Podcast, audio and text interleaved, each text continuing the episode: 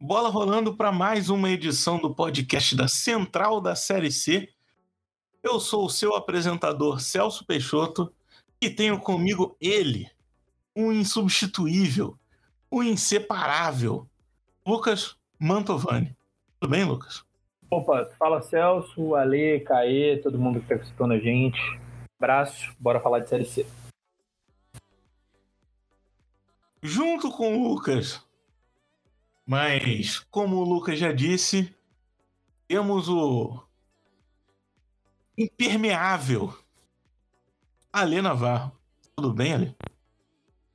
Fala, Celso, tudo bom? Fala, Lucas, Caê, fala todo mundo que está ouvindo aí. Celso, você falou que hoje não ia rimar porque não tinha nada, mas perdeu a chance de falar que o Mirassol está nadando de braçada nesse campeonato.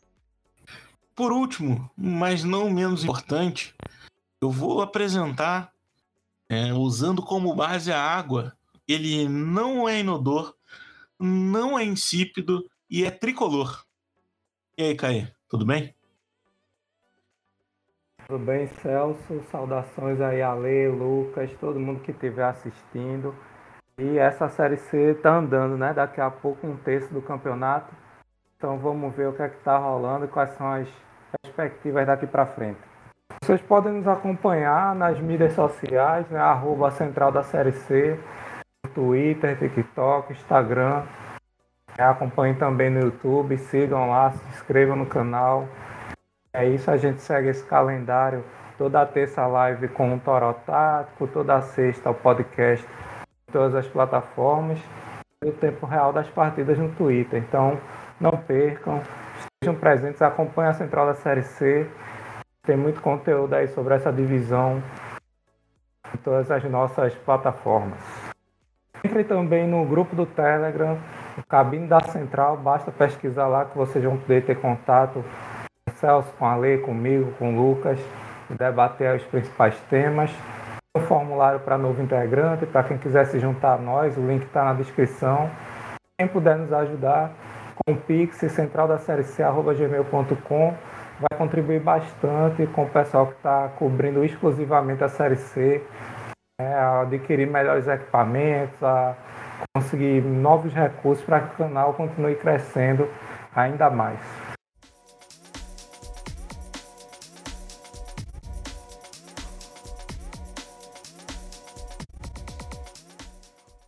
Muito bem, estamos chegando agora esse primeiro terço de Série C, nessa sexta rodada, fecha ali o primeiro terço. Eu tenho algumas perguntas para vocês, né? Vocês vão me responder e vão ajudar também os nossos ouvintes a se situarem. Como que chegam os times até aqui? Eu começo com você, Caê. Quem para você, né, ou quais times desapontam? É, quem, quem ou quais times despontam esse começo de campeonato, né? tanto em relação ao futebol apresentado, quanto em relação à campanha. Quem que você destaca pra gente? Celso, sem querer ser clichê, nem óbvio demais, mas os dois primeiros colocados na pontuação para mim é, navegam melhor nessa relação pontuação barra futebol, né? Futebol apresentado, porque Mirassol tem conseguido os pontos apresentando futebol além de competitivo, né, tem ali alternativas de jogo, né, a gente tem um lado esquerdo muito forte, né, inclusive os dois laterais que entram, né, cada um com sua característica, dá sua contribuição. O Osman também é um cara que cai das duas pontas de acordo com a conveniência ali do jogo, né, tem uma boa armação com o Camilo, então um time que vem se apresentando bem né? Essa reformulação aí depois do Campeonato Paulista, o time está apresentando pontuação bastante compatível com o futebol apresentado, então é um que desponta. O ABC, que é o co-líder, né, junto com o Floresta, é, tem vantagem no saldo de gols. O ABC, para mim, também desponta como um time bastante interessante, né, um time que do meio para frente joga da maneira bastante agressiva, um futebol propositivo, é com valores muito interessantes, Filipinho, Fábio Lima, é, mesmo desfalcado aí, né, do Kelvin, de Alan Dias. Então, com o retorno desses caras, ainda tem a chance de melhorar ainda mais o futebol. Então, para mim, são os dois despontam, né? A gente tem outros times chegando ali, melhorando seu futebol, mas para pegar pelo pé da letra, despontar mesmo, para mim até aqui, Mirassol é ABC.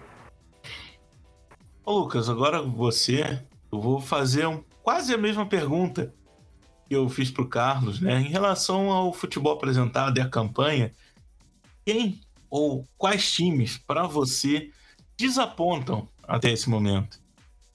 Bom, eu acho que essa resposta ela é bem ampla, tá, Celso? A gente até falou sobre isso em off, né? Eu acho que cada um podia, pode ter times que desapontaram mais ou menos.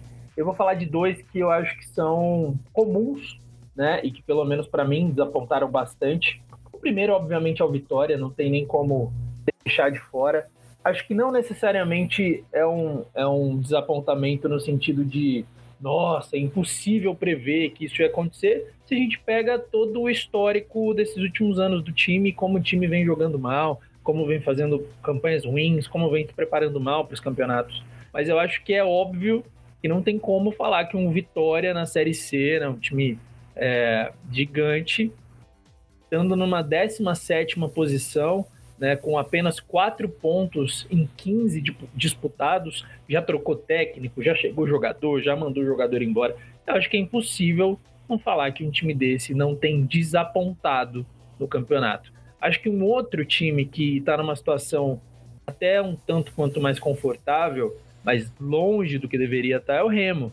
Acho que o Remo tem desapontado muito também na competição, né? O Remo que hoje está em 11 lugar, tem sete pontos na competição.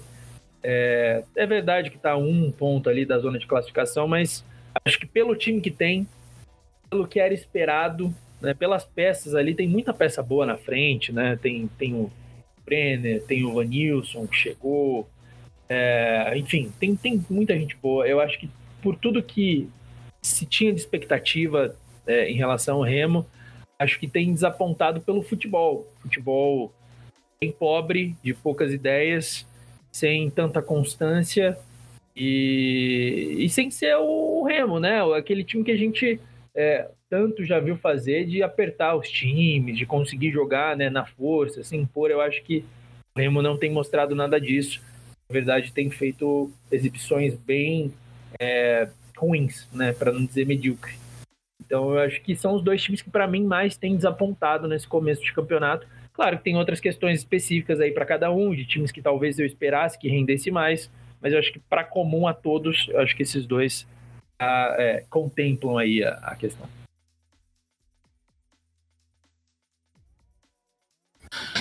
Agora, Lê, eu quero saber de você. Essa briga pelo G8, esses oito times que estão ali, para você, ele, eles são os times que vão realmente brigar? Ou você vê mais algum time que não tá ali nesse grupo dos oito que tem grandes chances de ainda entrar ali nessa disputa?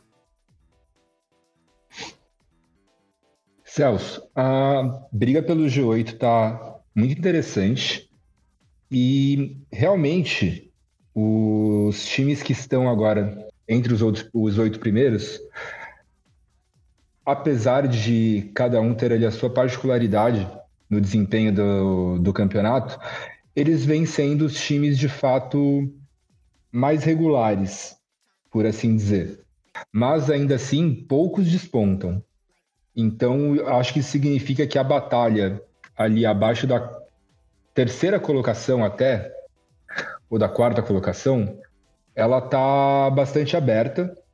Eu acho que ainda temos chances de ver performances melhores de times como o Campinense, Botafogo Ribeirão Preto e Remo. Nenhum dos quatro times rebaixados da B ano passado estão entre os oito primeiros. O mais próximo ali é o Remo, em décimo primeiro, que como o Lucas disse, vem desapontando no campeonato, esperava mais, esperava-se mais do Remo nesse começo de campeonato. E por outro lado, a gente tem como destaque no campeonato até surpresas. Né? A parte do Mirassol, que lidera com folgas o campeonato, três pontos de vantagem para o segundo lugar. É, são quatro vitórias né, também, em cinco jogos empatou só um, junto com o Paysandu. É, são os dois times invictos ainda no, no campeonato. O problema do Paysandu é empatar demais, mas o Mirassol desponta, o futebol mostra que pode ser melhorado, é, mas por enquanto o que o time vem apresentando é o suficiente para liderar com certa tranquilidade. E uh, abaixo, do, abaixo do Mirassol, nós temos uma briga muito boa também pela segunda colocação. É, a gente tem ali entre o segundo e o quinto lugar ABC e Botafogo da Paraíba, que talvez sejam os times do Nordeste nessa Série C que vem apresentando o melhor futebol desde o começo da temporada. Talvez que seja o time que apresente o melhor futebol, está no segundo lugar com 10 pontos, empatado com o Floresta, que é, é a grande surpresa, né? Não se esperava muito do, do Floresta nesse campeonato, era uma incógnita mesmo o time.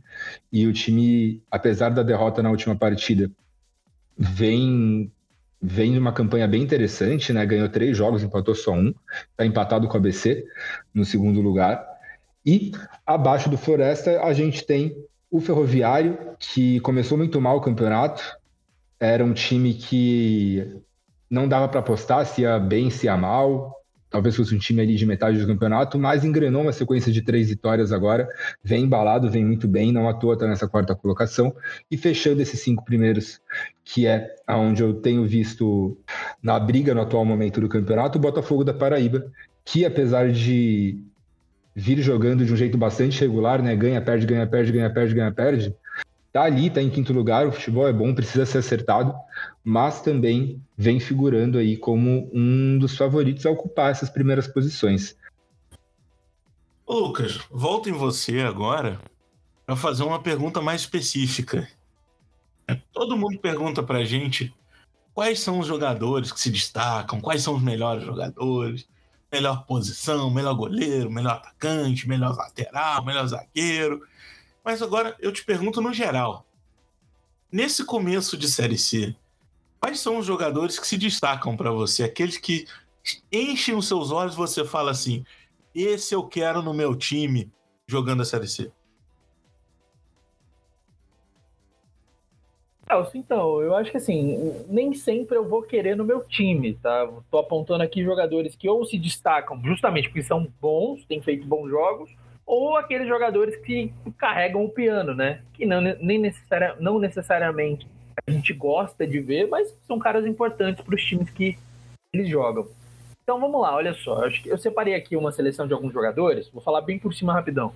Ó, a gente pode falar que quem tem se destacado no campeonato? Cristiano do São José tem feito muitos gols, tem se destacado. O Brenner no Remo né, tem feito jogos interessantes. O Gustavo Coutinho no Botafogo tem jogado muito bem também, é decisivo.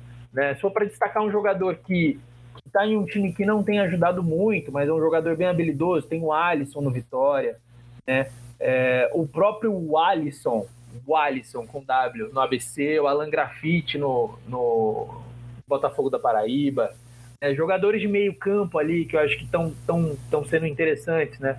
José Aldo do Paysandu, Cezinha do Ipiranga, o próprio Bruno Barra, carregador zaço de piano ali no, no Volta Redonda, o Camilo do Mirassol tem feito jogos interessantes. É, se a gente pega, né, continua ali um pouco no meio, tem o, o, no meio e já pensando também um pouco mais na parte defensiva, tem o Patrick Bray, né, que assim tem uma qualidade levemente questionável na lateral, mas é um cara muito importante ali, né, pro, pro Paysandu. É, tem o, o Cal, que às vezes joga mais de volante, às vezes segundo volante, tem, fez até gol na, na última rodada. Tem estatísticas é, interessantes, né, quando a gente pega é, nessa, nesses mapas de estatística. O Paulinho Curuá, do Remo, é, o Michel, o Gabriel Iano. É, se a gente fala de zaga, um cara muito aleatório que o Botafogo de Ribeirão Preto foi buscar, e eu não lembro exatamente aonde, mas ele foi buscar numa Liga B, é, sei lá, venezuelana, alguma coisa nesse sentido, que é o Kevin Salcedo. Joga muito bem na zaga. Fala de goleiro, só para falar de dois goleiros bem experientes, né? O Wilson é, no, no Figueirense, tem o Fábio no São José, são, são goleiros que geralmente se destacam também. Claro que tem, dá para citar muitos outros, né? Eu acho que, para mim, são, são, são jogadores que têm se destacado.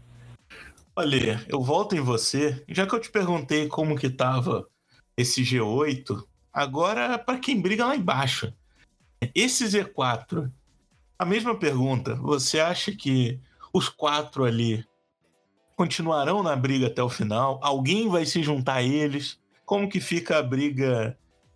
É, uma briga indigesta contra o rebaixamento. Celso, antes de falar dos quatro últimos que vem ocupando o Z4 nesse momento, eu queria só apontar alguma coisa aqui interessante. Olha só, Redondo, Pinense, Rei e Botafogo de Ribeirão Preto. É, são três pontos que separam esses times de ABC e Floresta, o segundo e o terceiro colocados, com 10 pontos. E são esses mesmos três pontos que separam esses quatro times do Vitória, que é o primeiro colocado ali no início do Z4, na 17ª colocação. Ou seja, o campeonato está bastante embolado ainda. Praticamente da nona colocação para baixo, tudo pode acontecer, mas fica o destaque negativo para realmente os quatro times que ocupam as últimas posições, porque eles se destacam desde o início do campeonato como os times de pior futebol apresentado. Agora o nosso momento chama o VAR. É um momento que a gente volta às raízes, usando o nosso nome antigo. O Caê vai trazer para gente como que tá esse início de campeonato da arbitragem, com algumas, para não dizer muitas, polêmicas. E Caê, o momento chama o VAR, é todo seu. Pois é, o VAR que está fazendo falta aí nessa Série C, né? É, muitos erros de arbitragem, né? Muitas equipes saindo de campo reclamando bastante. É, sempre de algum lance crucial, alguma coisa que depois as câmeras mostram que foi o contrário do que reclamaram, né? Destaque especial para o Campinense, que vem três jogos seguidos é, reclamando de erros de arbitragem. É, na última partida teve de novo, então assim, são erros que é difícil a gente falar em conspiração, em qualquer coisa desse tipo, mas é um fato que o Campinense vem sendo prejudicado em sequência, né? É, agora, difícil vai ser achar algum time que não seja prejudicado, né? É, já na primeira rodada teve Brasil e Manaus, que teve também é, a lambança no final, né? muita reclamação de arbitragem. É, a gente teve também o jogo entre Mirassol e Paysandu, uma bola que passou muito da linha e o juiz não deu também. Então, assim, a Série C muitos erros aí nesse tempo. Eu acho que a gente tá só na quinta rodada. Quando chega.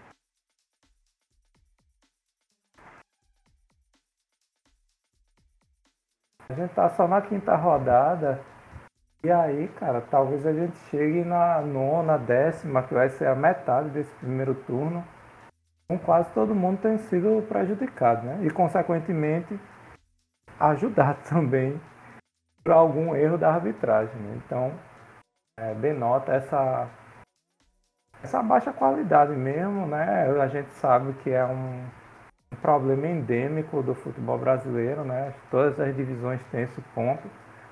Mas está é, tá se destacando muito na Série C porque muda o rumo dos resultados, né? Em vez de ser aqueles erros corriqueiros, etc. É, tem mudado o rumo das partidas. Se for para destacar alguma coisa positiva, né, para não dizer que não falei das flores, é, a gente teve um acerto num lance difícil ali no jogo contra do ABC com volta redonda. A bola bate na barriga do atleta e na sequência na mão. Então o juiz acerta ali não não dá o pênalti. O jogo do Botafogo, apesar de não ter sido, né? Botafogo da Paraíba Altos no final de semana apesar de não ter sido em decorrência da cera, né? O goleiro do Botafogo tomou um amarelo, né? por causa da cera e depois ele toma o vermelho por ironizar a marcação da arbitragem, né? Assim, não foi exatamente por conta da cera, porque é recorrente também na Série C é, a cera quando o time está ganhando no final do jogo, né? Então, essa cera ser punida, principalmente com acréscimos, né? Mas também com cartões ali, geralmente depois do goleiro principalmente os goleiros, né, que são responsáveis pela reposição de bola. Os goleiros às vezes fazem um monte de cera para depois de muito tempo tomar um amarelo. Então, se de repente a gente começar a ver o goleiro tomar um amarelo mais cedo, depois ficar por mais tempo na iminência de tomar um vermelho, de repente esse item aí da cera começa a diminuir, né? Que é também um um agravante aí da Série C. Mas é isso, infelizmente a gente não tem muito como dizer que espera uma melhora né, da arbitragem no, no campeonato, porque é, não é, a gente não vê atitudes nesse sentido, é, nem o VAR tem nessa fase da Série C. E, como eu falei, é um problema de muito tempo acho que tem se refletido de uma maneira muito incisiva nessas primeiras rodadas da Série C.